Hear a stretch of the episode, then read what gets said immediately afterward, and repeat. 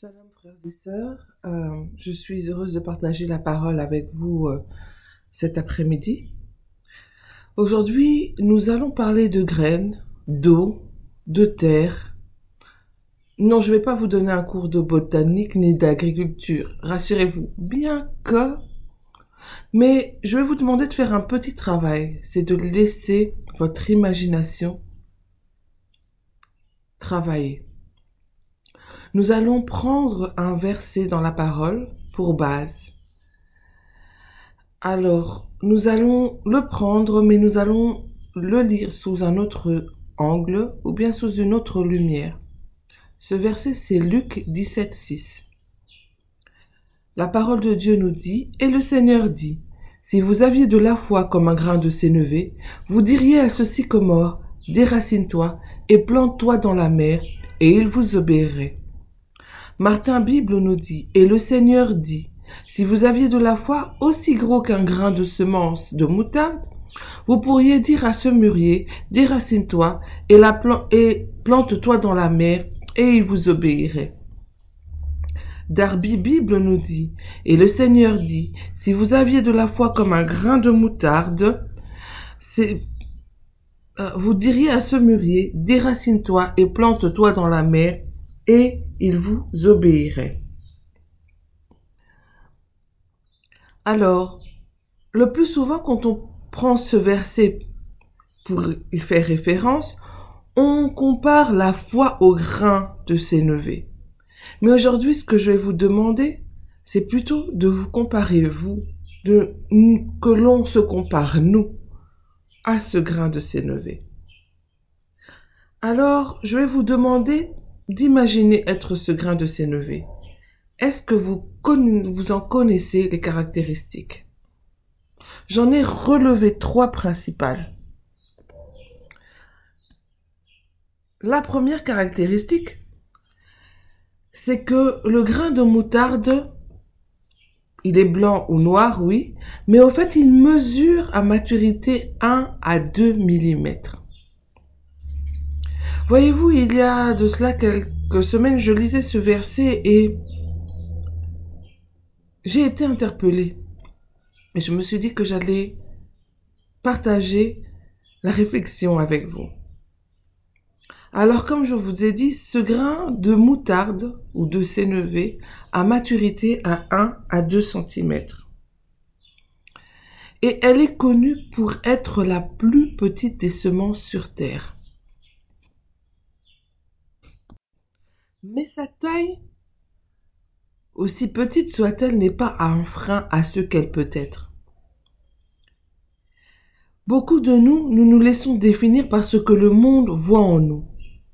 Si cette graine se voyait avec ses propres yeux, elle se dirait sûrement Je suis toute petite. Je ne peux qu'être qu'un petit arbre ou un petit buisson. Mais non, elle a foi en ce qu'elle peut devenir.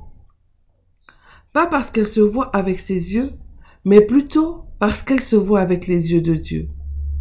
La Bible nous dit en 2 Corinthiens 4, 7, Mais ce trésor, nous le portons dans des vases faits d'argile, pour que ce soit la puissance extraordinaire de Dieu qui se manifeste et non notre propre capacité. Le trésor est dans le vase. Ce n'est pas le vase lui-même. Le trésor est dans la graine. Ce n'est pas la graine en elle-même. Et encore, si nous prenons Jean 12, 24, la parole de Dieu nous dit, En vérité, en vérité, je vous le dis, si le grain de froment tombant dans la terre ne meurt point, il demeure seul, mais si il meurt, il porte beaucoup de fruits. Quand le grain meurt, sa coque se décompose et c'est ce qu'elle contient qui germe.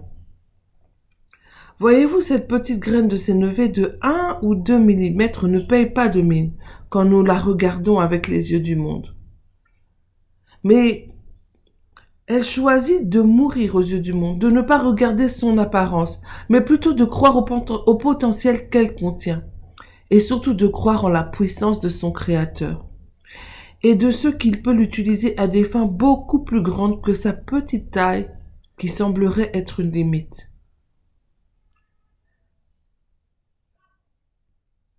Quand on prend, quand on regarde la Bible, il y a beaucoup de personnages qui ont dû être redéfinis par le Créateur afin de rentrer dans leur plein potentiel. Ils ont dû renoncer au monde et à la vision que le monde avait d'eux pour laisser Dieu agir au travers d'eux. Quand Dieu agit au travers de nous, nous devenons des exemples à sa gloire et en général, les enfants apprennent plus par l'exemple que par la théorie. Or, quand une personne se convertit, elle commence par être un bébé, puis elle grandit par la lecture de la parole, par le Saint-Esprit qui agit en elle, par la révélation que le Saint-Esprit donne, par les enseignements, par la main de Dieu qui la touche, et encore. Donc même nos grands personnages de la Bible ont dû apprendre à grandir. Ils ont eu besoin qu'on leur révèle ce que Dieu pouvait faire au travers d'eux. Ils ont eu besoin de mourir aux yeux du monde et d'apprendre à exister à travers le regard de Dieu. Par exemple, prenons Gédéon, juge, juge 6, 12. L'ange de l'Éternel lui apparut et lui dit, L'ange de l'Éternel est avec toi, vaillant héros. Gédéon se pensait être petit et ne rien pouvoir accomplir. Mais Dieu est venu lui dire qu'il était un vaillant héros. Quand on prend Genèse 17, 1 à 8, le nom de Abraham a été changé en Abraham parce que Dieu avait mis en lui le potentiel d'être le père d'une grande multitude. Quand on prend l'histoire de David, au moment où le prophète est venu pour oindre le futur roi d'Israël, son père n'a pas pensé à lui. Mais Dieu, lui, savait ce qu'il avait mis en lui, et du simple berger, il en a fait un roi. Quand on prend Exode 3, l'histoire de Moïse, si nous prenions sa place, je pense que Moïse a, pensé qu'il avait raté sa vie. Imaginez passer d'un prince d'Égypte à un gardien de moto. Le problème, c'est que lui, il a essayé d'accomplir les choses par lui-même. Il a essayé de libérer son peuple et cela a abouti à un meurtre et il a dû s'enfuir. Mais Dieu a dû l'appeler du milieu du buisson ardent et lui rappeler qu'il était le descendant d'Abraham, d'Isaac et de Jacob. Et Dieu lui a dit qu'il le ferait Dieu aux yeux du Pharaon. Nous avons par exemple la Shadrach, Meshach et Abednego. Le monde a voulu changer leur, leur histoire, leur identité en leur donnant des noms qui n'étaient pas les leurs, mais eux savaient exactement qui ils étaient en Dieu. Alors, la deuxième caractéristique maintenant de cet arbre, c'est que, de cette graine, c'est que de ce 1 à 2 mm, elle devient un arbre de 6 mètres. Marc 4, 30 à 32 nous dit À quoi comparons-nous le royaume de Dieu ou par quelle parabole le représenterons-nous? Jésus a présenté aux hommes la parabole de la graine de moutarde. Il a dit que le royaume des cieux est comme une graine de moutarde, que quelqu'un a prise et plantée dans un champ. Il est semblable à un grain de sénévé qui, lorsqu'on le sème en terre, est la plus petite de toutes les semences qui sont sur la terre. Mais lorsqu'il a été semé, il monte, devient plus grand que tous les légumes, et pousse de grandes branches, en sorte que les oiseaux du ciel peuvent habiter sous son ombre. La graine de moutarde est certes la plus petite de toutes les graines, mais lorsqu'elle a poussé, elle devient un grand arbre. N'oublions pas que nous sommes citoyens du royaume des cieux. Nous sommes des grains de moutarde plantés par Dieu dans le champ qu'est le monde afin que nous puissions croître et le couvrir de, notre ombre. Nous sommes appelés à couvrir la terre de nos branches, de faire des nations ses disciples, d'étendre le royaume de Dieu. Nous sommes appelés à briller, afin que comme nous passions comme Pierre, notre ombre soit porteur de prodiges et de miracles. Car nous portons la gloire de Dieu en nous.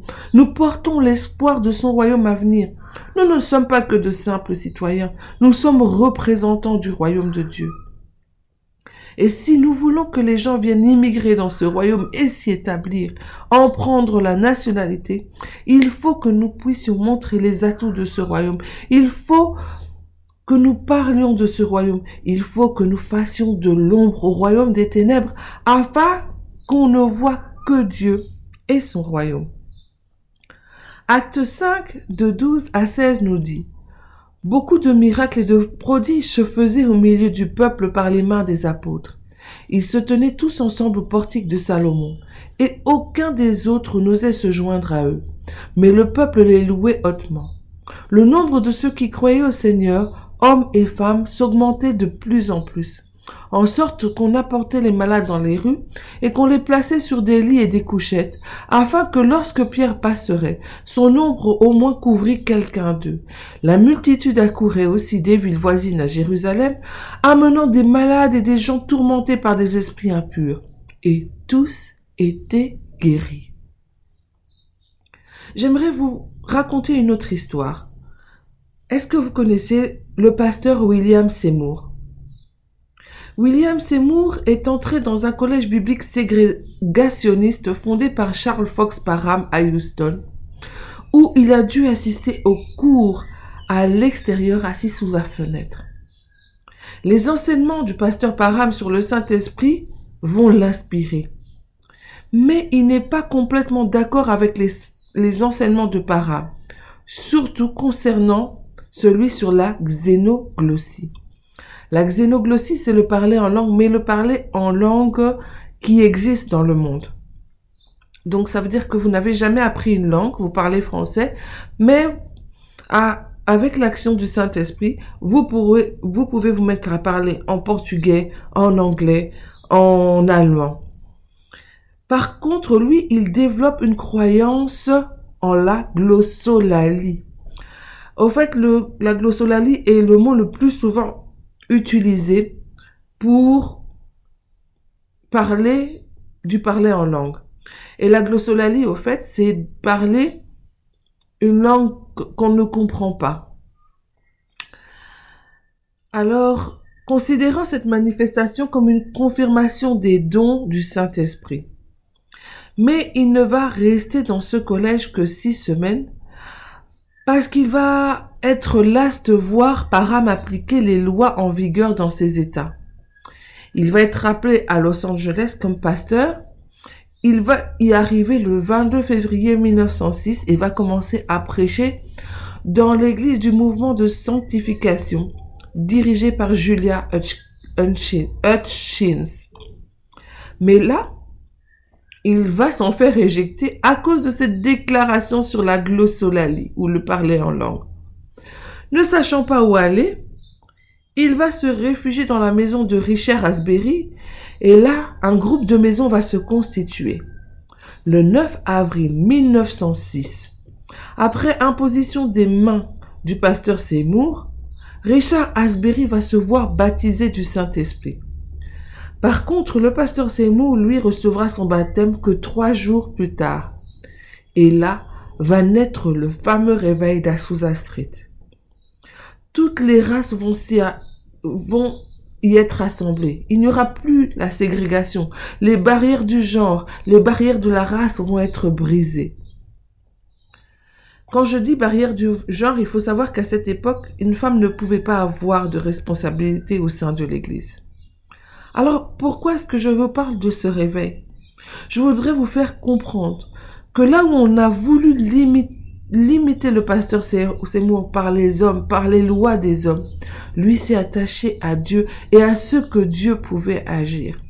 Il a laissé agir à travers lui. Il a recherché Dieu de tout son cœur. Et le royaume de Dieu s'est manifesté, mais de façon extraordinaire. Il a impacté des vies et des générations et qu'on se le dise. Ce réveil est entré dans l'histoire et encore aujourd'hui on en parle et on y aspire. Cette histoire du réveil d'Azusa Street est encore plus des prodiges et des miracles qui s'y sont accomplis. Quand j'en parle, j'en suis toujours ému. Parce que ce qui s'y passait allait au-delà du raisonnement humain. Rien ne peut limiter Dieu dans son action si ce n'est notre incrédulité. Alors, la troisième caractéristique du grain de moutarde, c'est que elle pousse bien dans la plupart des sols, mais elle produit, elle produit un arbre à son plein potentiel dans un sol qui est riche, bien drainé. Ça veut dire qu'il y a une humidité constante. La Bible nous dit dans Jérémie 17, 8, Il est comme un arbre planté près des eaux et qui étend ses racines vers le courant. Il n'aperçoit point la chaleur quand elle vient et son feuillage reste vert. Dans l'année de la sécheresse, il n'a point de crainte et il ne cesse de porter du fruit. Nous ne pouvons être à notre plein potentiel que quand nous sommes nourris par la parole de Dieu, par Dieu, par son Esprit Saint. Si nous buvons à la source gratuite qu'est Dieu, et il nous y invite encore aujourd'hui, vous pouvez lire Apocalypse 21, 6. Je vais terminer en lisant la parabole des talents. Matthieu 25 de 14 à 30. Il en sera comme d'un homme qui, partant pour un voyage, appela ses serviteurs et leur remit ses biens. Il donna cinq talents à l'un, deux à l'autre et un au troisième, à chacun selon sa capacité, et il partit. Aussitôt, celui qui avait reçu les cinq talents s'en alla, les fit valoir, et il gagna cinq autres talents. De même, celui qui avait reçu les deux talents en gagna deux autres. Celui qui en avait reçu qu'un alla faire un creux dans la terre et cachant l'argent de son maître. Longtemps après, le maître de ses serviteurs revint et leur fit rendre compte. Celui qui avait reçu les cinq talents s'approcha et, apportant cinq autres talents, il dit, Seigneur, tu m'as remis cinq talents, voici, j'en ai gagné cinq autres. Son maître lui dit, C'est bien, bon et fidèle serviteur, tu as été fidèle en peu de choses, je te confierai beaucoup entre dans la joie de ton maître. Celui qui avait reçu les deux talents s'approcha aussi et il dit, Seigneur, tu m'as remis deux talents, voici j'en ai gagné deux autres. Son maître lui dit, C'est bien, bon et fidèle serviteur, tu as été fidèle en peu de choses, je te confierai beaucoup, entre dans la joie de ton maître. Celui qui n'en avait reçu qu'un s'approcha ensuite et il dit, Seigneur, je savais que tu es un homme dur, qui moissonne où tu n'as pas semé et qui amasse où tu n'as pas vanné. J'ai eu peur, et je suis allé cacher ton talent dans la terre. Voici, prends ce qui est à toi. Son maître lui répondit, Serviteur méchant et paresseux, tu savais que je moissonne où je n'ai pas semé, et que j'amasse où je n'ai pas vanné. Il te fallait donc remettre mon argent au banquier, et à mon retour j'aurais retiré ce qui est à moi avec intérêt. Ôtez-lui donc le talent, et donnez-le à celui qui en a dix. Car on donnera à celui qui a, et il sera dans l'abondance, mais à celui qui n'a pas, on ôtera même ce qu'il a. Et le serviteur inutile, jetez-le dans les ténèbres du dehors, où il y aura des pleurs et des grincements de dents. J'aimerais ici que nous parlions du mauvais serviteur, celui que le maître a appelé paresseux et à qui il avait donné un talent. Et euh, le maître connaissait la capacité de chaque serviteur. D'ailleurs, au début de la parabole, il a dit qu'il leur a remis des talents selon leur capacité. Le problème, c'est que le serviteur ne connaissait pas son maître. Comme je vous ai dit, la troisième caractéristique de, du, grain de sénévé, c'est qu'il est à son plein potentiel quand il est nourri par la parole de Dieu, quand il est nourri par Dieu. Quand un serviteur ne connaît pas son maître, il ne peut pas mettre son talent à profit. Voyez-vous, Dieu connaît chacun de nous. Il sait à qui il peut confier cinq talents, il sait à qui il peut en confier deux, à qui il peut en confier un. Il connaît notre capacité. Et comment cette capacité ou les talents qu'il a mis en nous peuvent évoluer. Ce serviteur a eu peur parce qu'il a, il, la deuxième chose, c'est que ce serviteur a eu peur parce qu'il s'est regardé avec ses propres yeux. s'il s'était regardé avec les yeux de son maître, son maître lui a remis un talent parce qu'il connaissait la capacité de ce serviteur. La deuxième caractéristique du grain de sénévé, je vous ai dit que elle donne un arbre de 6 mètres, malgré sa petite taille. Le maître savait que ce serviteur ne pouvait gérer qu'un talent. Il, lui connaissait, il connaissait les limites de ce serviteur. Le problème, c'est que le serviteur a eu tellement peur qu'il n'a osé rien faire. Il est allé enterrer son talent. Alors voyez-vous, au début de ce message, je vous ai demandé d'imaginer que vous êtes, que nous sommes le grain de moutarde, le grain de s'élever. Alors allons-nous nous arrêter à notre aspect extérieur?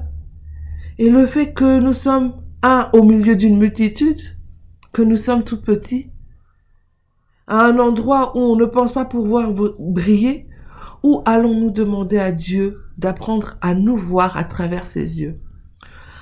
De lui demander de nous montrer les trésors qu'il a mis en nous.